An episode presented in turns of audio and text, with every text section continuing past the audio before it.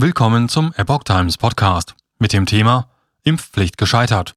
Die Corona-Politik der Ampel gerät in schwieriges Fahrwasser.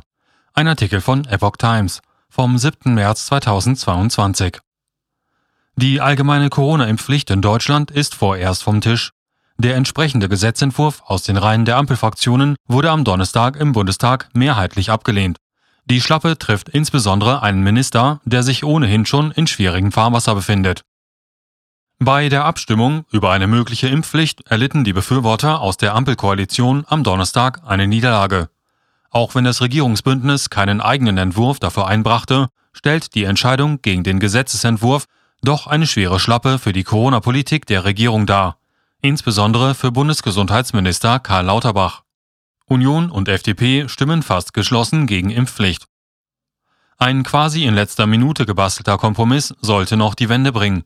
Die Befürworter einer Impfpflicht ab 18 taten sich mit der Gruppe um FDP-Abgeordneten Andrew Ullmann zusammen, die eine verpflichtende Beratung mit möglicher Impfpflicht ab 50 vorgeschlagen hatte. Doch auch dieser Zwischenschritt half nichts. Neben der AfD stimmten auch CDU, CSU und FDP fast geschlossen gegen den Gruppenantrag aus den Reihen der Ampelkoalition. Die meisten Befürworter zu dem Gesetzesentwurf gab es erwartungsgemäß bei den Grünen und der SPD. Laut den Ergebnissen der namentlichen Abstimmung wurden von CDU-CSU-Abgeordneten 176 Nein-Stimmen und drei Ja-Stimmen abgegeben. 18 Abgeordnete nahmen nicht an der Abstimmung teil. Bei der FDP gab es 79 Nein-Stimmen und 5 Ja-Stimmen, bei acht abwesenden Abgeordneten. Die AfD stimmte geschlossen mit Nein bei vier Abwesenden. Eine mehrheitliche Ablehnung gab es auch bei der Linken mit 29 mal Nein und 7 mal Ja, einer Enthaltung und zwei Abwesenden. Von den SPD-Abgeordneten stimmten 179 mit Ja und 9 mit Nein, bei fünf Enthaltungen und 13 nicht anwesenden Parlamentariern. Bei den Grünen gab es 102 Ja-Stimmen, darunter die von Außenministerin Annalena Baerbock, die auf Wunsch von Bundeskanzler Olaf Scholz für die Abstimmung vorzeitig NATO-Beratungen zur Ukraine in Brüssel verließ. Sechs grünen Abgeordnete stimmten mit Nein, drei enthielten sich und sieben nahmen nicht teil. Der Antrag der Gruppe um den FDP-Politiker Wolfgang Kubicki gegen eine Impfpflicht wurde außer von der Mehrheit der FDP-Fraktion auch von drei SPD-Abgeordneten darunter Ex-Außenminister Heiko Maas sowie sechs Unionsabgeordneten unterstützt.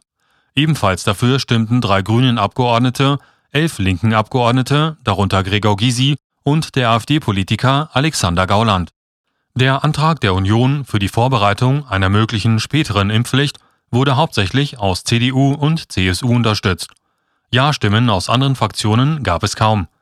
Der AfD-Antrag gegen die Impfpflicht erhielt keine Stimmen aus anderen Fraktionen ein kommunikatives Desaster. Für Lauterbach, der sich ohnehin schon in schwierigen Fahrwasser befindet, ist das Scheitern der Impfpflicht ein zusätzlicher Schlag. Gerade erst hatte der Gesundheitsminister überraschend einen Rückzieher in Sachen Isolation von Infizierten gemacht. Erst kündigte er am Montag an, dass die bisherige Verpflichtung, bei einer Corona-Infektion zu Hause zu bleiben, künftig entfallen solle. Dann kassierte er das Vorhaben am Dienstagabend kurzerhand wieder ein. Und das bei der nächtlichen ZDF-Talksendung Markus Lanz. Lauterbachs Agieren sei ein kommunikatives Desaster, kritisierte Unionsfraktionsvize Sepp Müller am Donnerstag im Bundestag. Diese Ampel ist in der Corona-Politik fertig. So Müller. Es häufen sich die Fälle, in denen der Gesundheitsminister keine allzu glückliche Figur macht. Erst musste er eine im Hauruck-Verfahren verkündigte Verkürzung des Genesenenstatus kassieren, dann biss er sich bei der Reform des Infektionsschutzgesetzes an Bundesjustizminister Marco Buschmann aus. Buschmann setzte eine Neufassung durch, die die meisten Corona-Maßnahmen künftig nur in sogenannten Hotspots erlauben. Von dieser Regelung machen, anders als von Lauterbach gewünscht, bislang nur zwei der 16 Bundesländer Gebrauch. Lauterbach hofft weiter auf Impfpflicht. Bei der Corona-Politik der Ampel trat die FDP schon mehrfach auf die Bremse und sprach sich gerne gegen schärfere Maßnahmen aus. Bei der Impfpflicht suchten die Befürworter deshalb den Schulterschluss mit der CDU-CSU. Die Union mit Fraktionschef Friedrich Merz hielten bis zuletzt aber an ihrer eigenen Vorlage für ein Impfvorsorgegesetz, das einen abgestuften Impfmechanismus vorsah, der durch einen späteren Beschluss aktiviert werden sollte. Am Ende votierten lediglich drei Unionsvertreter für das Gesetzesvorhaben zur Impfpflicht ab 60. Einen weiteren Schlag versetzte die Union den Impfpflichtbefürwortern der Ampel am Donnerstag bei der Abstimmung über das Verfahren.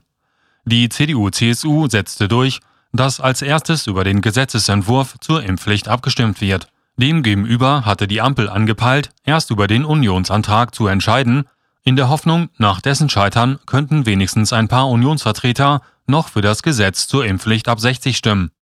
Nach der Niederlage vom Donnerstag will sich Lauterbach noch nicht geschlagen geben.